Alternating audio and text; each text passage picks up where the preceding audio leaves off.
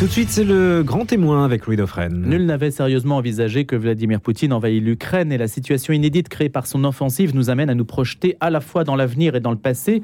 Ce que nous essayons de faire depuis le 24 février. À Paris, au Quai d'Orsay, on a estimé que la fuite en avant choisie par la Russie en Ukraine est le résultat de l'impasse dans laquelle s'est enfermé, selon elle, selon elle, c'est-à-dire selon la ministre des Affaires étrangères, le président russe Vladimir Poutine. Donc Catherine Colonna a estimé cela lors d'un débat sur l'Ukraine à la nationale, qui a repris donc avec la question des livraisons d'armes, du prix de l'énergie. Le Parlement en a débattu hier avec euh, des perspectives qui sont relativement sombres du point de vue de l'énergie et de l'inflation, comme on le sait aujourd'hui, avec les conséquences en France de ce conflit. Et puis un appel d'Elisabeth Borne à continuer les sanctions pour rendre le coût de la guerre insupportable pour la Russie. Alors on essaie aussi d'échanger des points de vue avec des experts, des personnes qui connaissent bien la situation locale, et Dieu sait si elle est compliquée.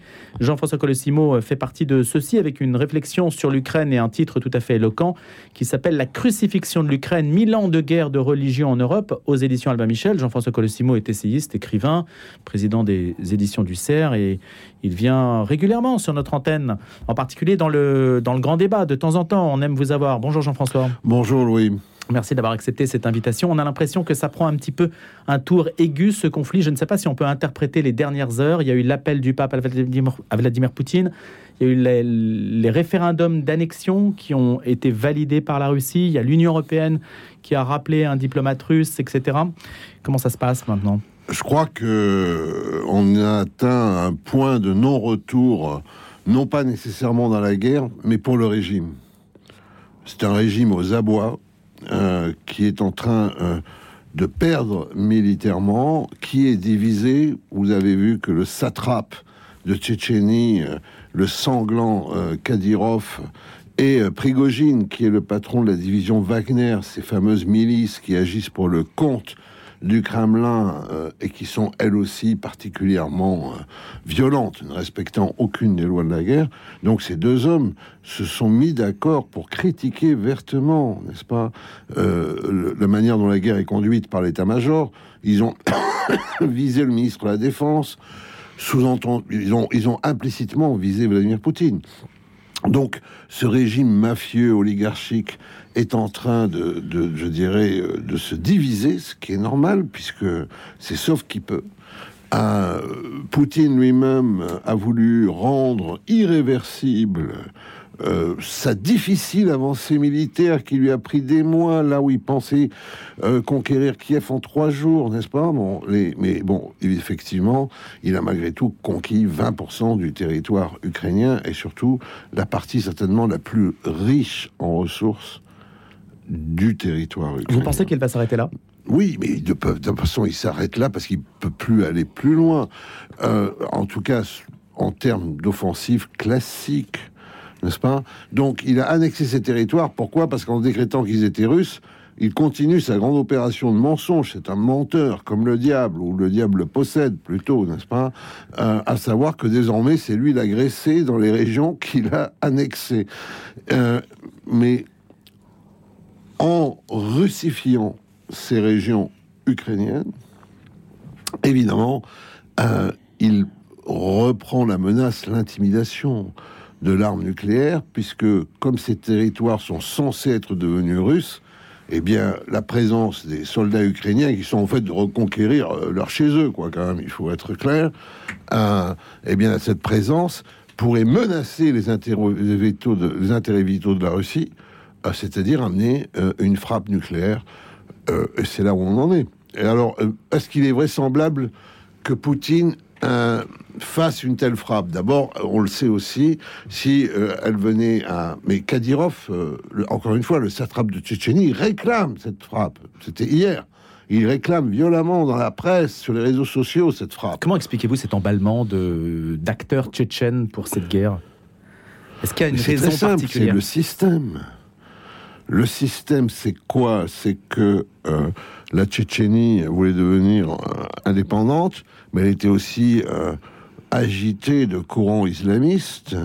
Donc Poutine a résolu le problème en mettant la tête de la Tchétchénie, un, satrape, puis le fils de ce satrape, qui en fait fait de l'islamisme poutinien.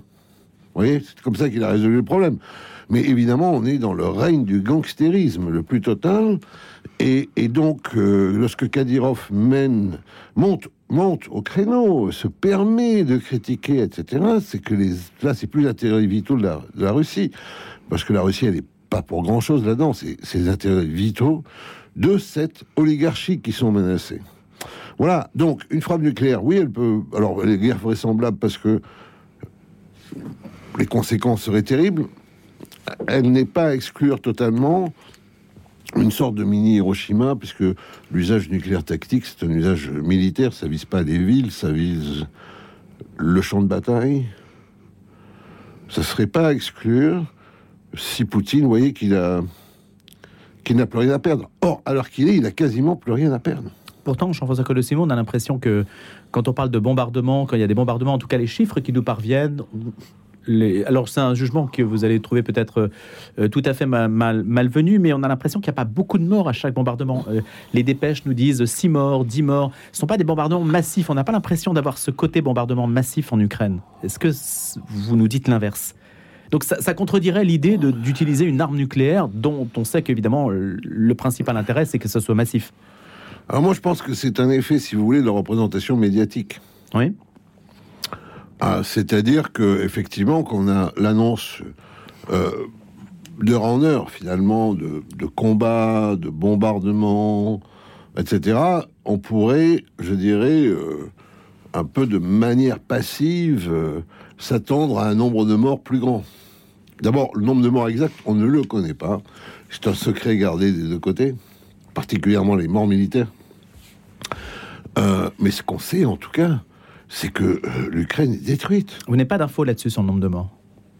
Non, il y a des tas Certains d'infos. disent 80 000 côté russe euh, ou entre 20 000 et 80 000. C'est ce que moi j'entends, mais je ne sais pas. En tout cas, euh, mais l'Ukraine est détruite. hein. Mm. C'est ça qu'il faut voir quand même. L'Ukraine est détruite. Euh, sous- et là, c'est pas les bombardements au sens des bombardements classiques, sous les missiles. Non, le nombre de morts, ce qu'on peut dire en tout cas, c'est que euh, le premier contingent envoyé en Ukraine euh, a été autour de 200 000 euh, soldats russes. Euh, et on peut dire que au moins un tiers est immobilisé, ayant trouvé la mort ou étant dans des conditions, je veux dire blessés, dans des conditions telles que euh, ces soldats euh, Plus opérationnel. sont, ne sont plus opérationnels. Un tiers. Alors un tiers, c'est plus proche de 80 000 que de 20 000. Du côté ukrainien, quand on parle de l'intégrité du territoire ukrainien, ça veut dire la récupération des territoires annexés. Ouais. Est-ce que euh, Zelensky euh, va et est soutenu par l'Amérique et l'Occident pour obtenir cette récupération de territoire? Est-ce que c'est un enjeu aujourd'hui principalement Alors, ou est-ce qu'il va acter le fait de les Ce perdre? sont, ce sont les Ukrainiens, malgré tout, qui font euh, cette guerre, qui est une guerre victorieuse, qui est une guerre de défense. Ce sont les agressés, ce ne sont pas les agresseurs. Euh, leur farouche désir d'indépendance, de liberté, je dirais, a quasiment même obligé euh, l'Amérique, l'Europe, de finalement les soutenir plus peut-être que nous n'aurions fait en réalité. C'est leur dynamisme. Aujourd'hui, en plus, cette armée ukrainienne, c'est certainement euh, l'une des meilleures armées occidentales. Ne serait-ce que parce que euh, ça fait des mois qu'elle connaît l'épreuve du feu et qu'elle a acquis des compétences, probablement qu'elle n'avait pas auparavant. Donc, euh, par rapport à ça, la vérité, c'est que, bien entendu, Zelensky veut tout récupérer et c'est son droit, puisque c'est son peuple qui souffre et ce sont ses terres qu'il veut recouvrer et tout ça est légitime. L'autre vérité, c'est que cette guerre, c'est une guerre entre Moscou et Washington euh, qui se fait par délégation, un peu comme à l'époque d'ailleurs de la guerre froide. Vous ne le dites pas dans votre essai. Vous dites, vous avez une phrase à un moment, Jean-François Colosimo. Vous dites l'Amérique décide, l'Europe exécute. Oui.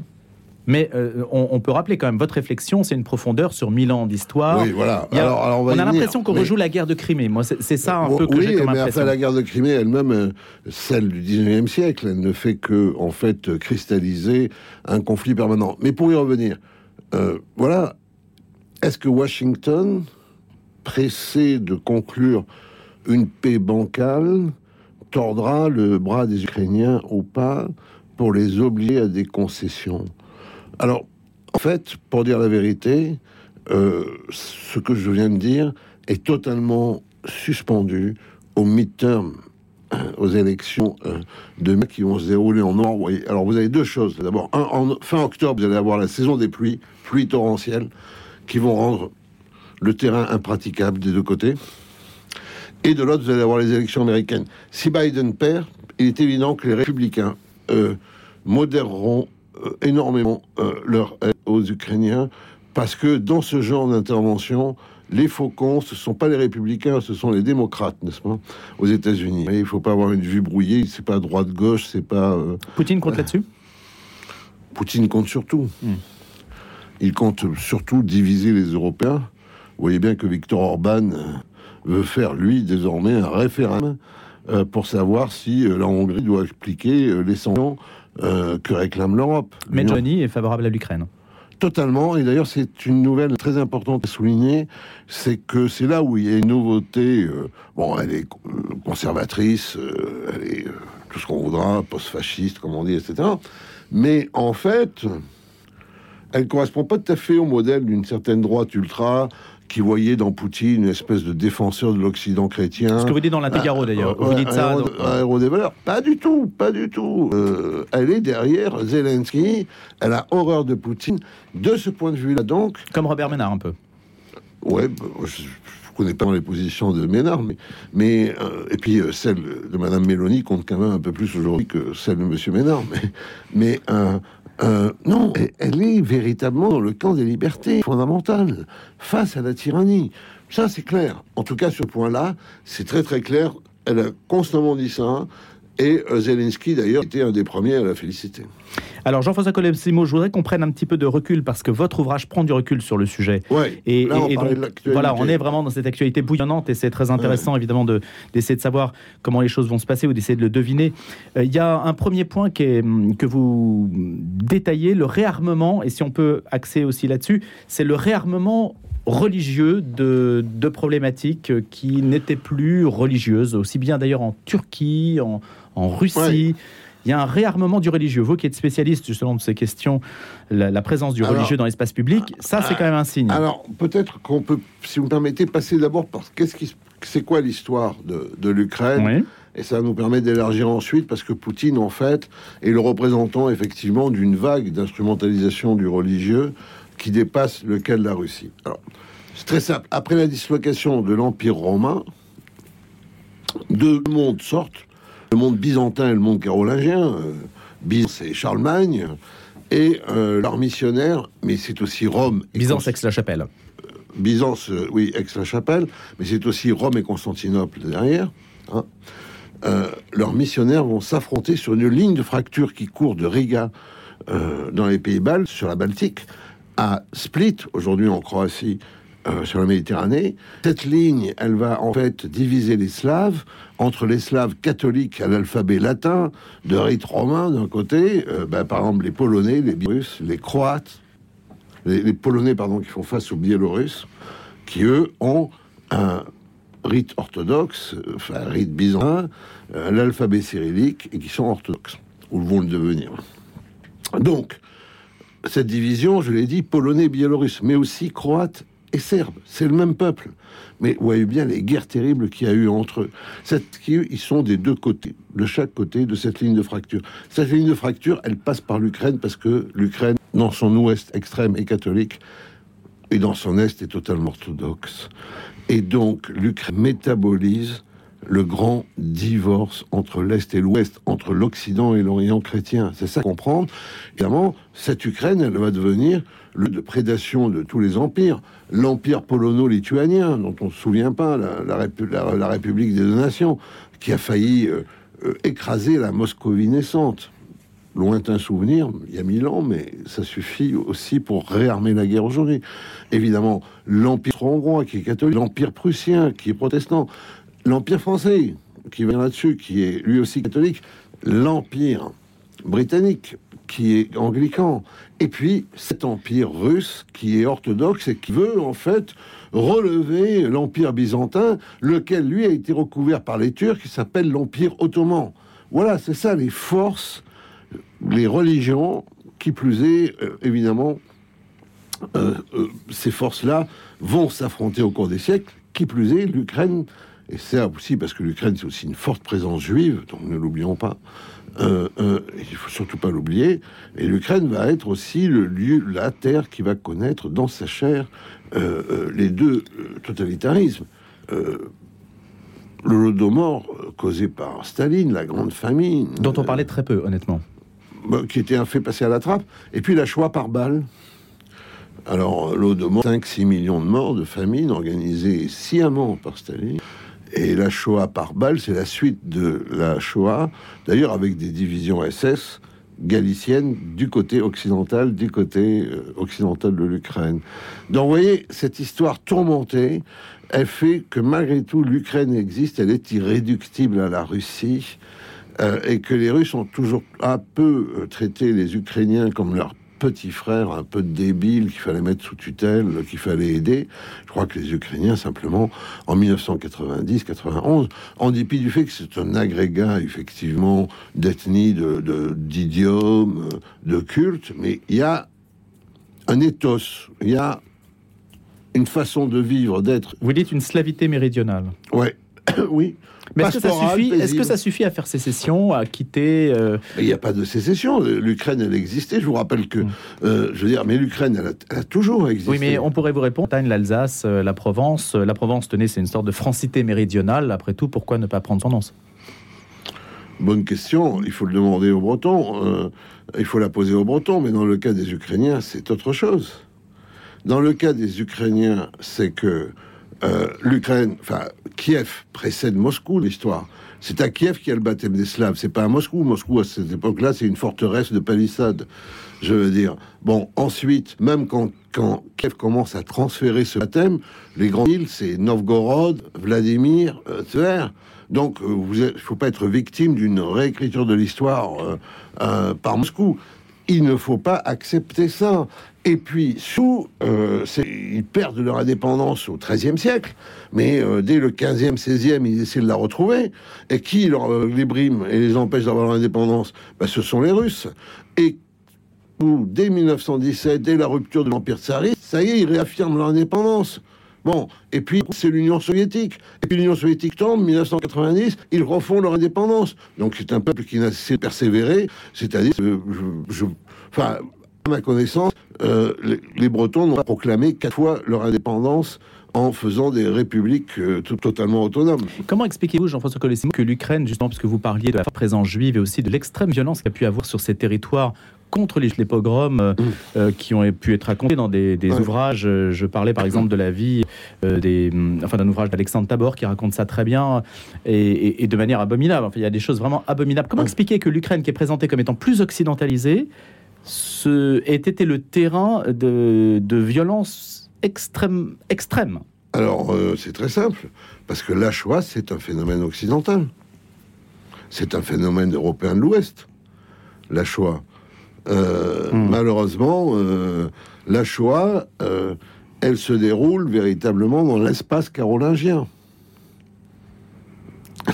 Donc c'est une forme de, de finalement ça signe France- une appartenance. France, France, Belgique, Luxembourg, Hollande, Pologne, et ça déborde sur l'Ukraine en raison de l'influence polonaise sur l'Ukraine. D'ailleurs, vous voyez, euh, ça m'a beaucoup fait un peu sourire parce que euh, au début de la guerre, on a montré combien les, les Polonais accueillaient les Ukrainiens. Alors les Polonais, ils étaient quand même réputés euh, pour ne vouloir aucun migrant, n'est-ce pas? Donc s'ils ont accueilli 3 millions entre guillemets de migrants, c'est que pour eux, c'était pas des migrants, c'était les leurs, c'était leur peuple qui revenait vers eux. faut bien comprendre ça Mm. tout de même, pour ne pas être dupe de l'histoire. Donc c'est parce qu'elle est occidentale que l'Ukraine a été aussi une terre de choix, parce que la choix, c'est là, malheureusement. Maintenant, euh, elle a aussi vécu le stalinisme qui, lui, venait euh, du côté russe. Les deux. Sur ce réarmement religieux qui caractérise aussi bien la, la Turquie, qui caractérise euh, oui, alors, bon. la Russie, donc, donc qu'est-ce qu'il fait il y a un phénomène là. Qu'est-ce qu'il fait, euh, Vladimir Poutine? Ben, il utilise l'orthodoxie. euh, euh, bon, alors, il y a un véritable problème là, c'est que, et ce que je vous explique, c'est que euh, l'orthodoxie qu'il réutilise, n'est-ce pas? C'est une orthodoxie qui a été complètement contaminée, dominée par le KGB dont lui-même est issu. C'est une église qui, dans sa part institutionnelle, a véritablement tracté avec le diable pour survivre. Sous Staline, mais aussi sous Brejnev, etc. Donc, euh, euh, face au vide idéologique, qu'est-ce qu'il nous fait Vladimir Poutine?